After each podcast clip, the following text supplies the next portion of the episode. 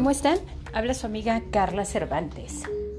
¿Por qué los chicos adolescentes empiezan a dividir las amistades si alguien tiene un conflicto con algún chico o chica del grupo donde se llevan los amigos y entonces ponen en jaque a otra persona del mismo grupo para que empiecen a formar bandos?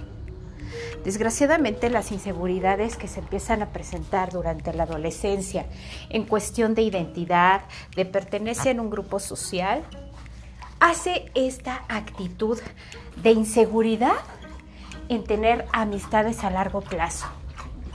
Es muy típico que una chica tenga amigos, amigas, y si tiene alguna discusión con alguno de ellos, empieza a decir, o ella, o él, o yo. Esto es verdaderamente absurdo y lo único que da a, a saber al otro amigo es que tiene una gran inseguridad de tener un lugar especial en esa amistad. Las amistades no tienen que ser condicionadas, tienen que ser libres. Esa es una amistad saludable. Si no se vuelven amistades tóxicas en las cuales empiezan a dominar a otro porque realmente los estiman.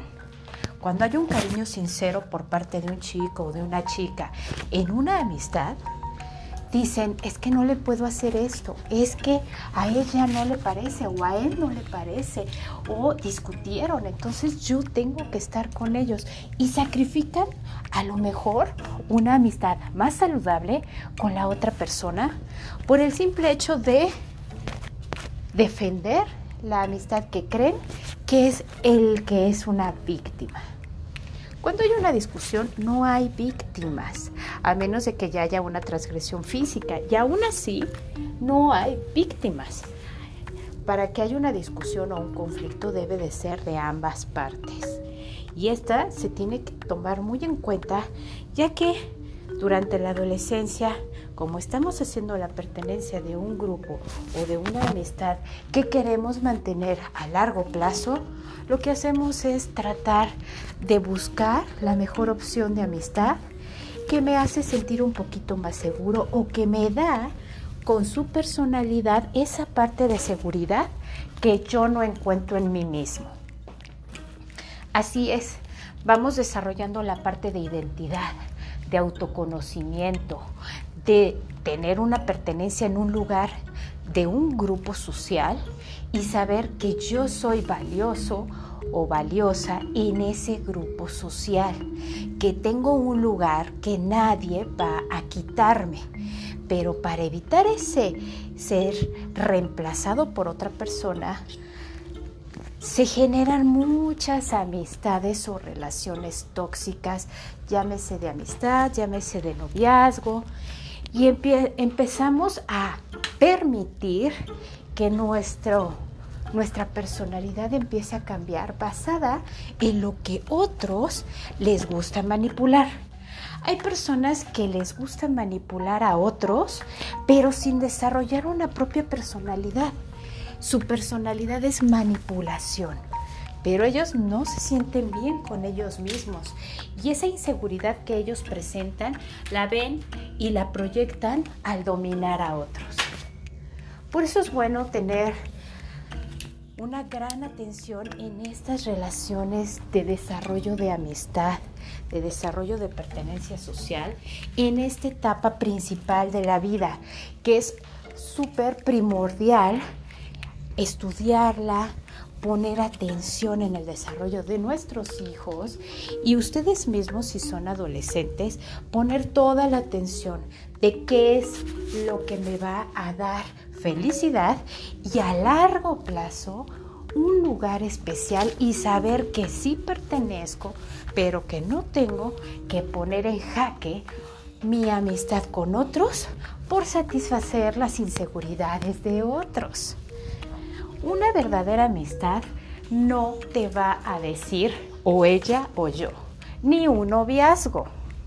Porque entonces se llama manipulación y se llama una persona súper controladora que no te va a dejar ser libre, decidir por tu propio criterio en ahorita, en situaciones inmediatas y en situaciones futuras.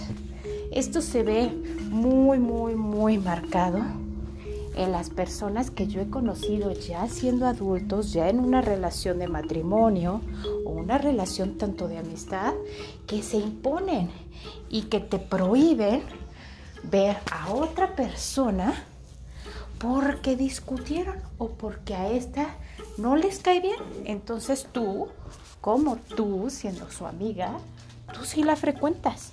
Aunque a ti te caiga súper bien, ellos se sienten traicionados. Esto se llama inseguridad. Debemos de poner mucha atención en esto, porque no es correcto permitir la manipulación de otros para no sentirnos solos o para no sentirnos que somos personas que traicionamos, que somos leales. La lealtad se habla de muchas cosas. La lealtad es a ti mismo primero y lo que tú piensas. No puedes dejar una amistad de años por lo que piense un tercero. Si tú sientes que ya no es valioso para tu vida, que es una situación tóxica y que es una persona dañina para ti, aléjate, pero es por decisión propia, no por que te están diciendo otra persona, es que yo no me llevo con él, tú tampoco debes de hacerlo. Somos libres, nacemos libres Nuestros padres a veces dicen cosas que no nos convienen porque ellos se dan cuenta.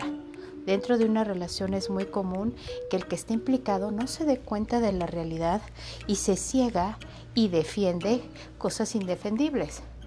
Y eso es bueno, pero también como padres tenemos que dejar que ellos experimenten ese crecimiento y ese criterio, claro, con supervisión, evitando que pasen situaciones negativas a nuestros hijos, pero sí que vayan aprendiendo a decir no, hasta aquí y yo decido.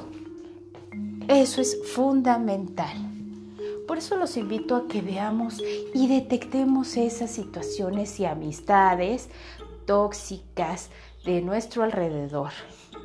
No significa que vamos a cortar de tajo con ellos, sino poner nuestra posición que nosotros decidimos con quién estar, en qué momento estar y si para nosotros esa persona es importante, agradable o tiene un valor este, positivo en nuestra vida, que lo respeten.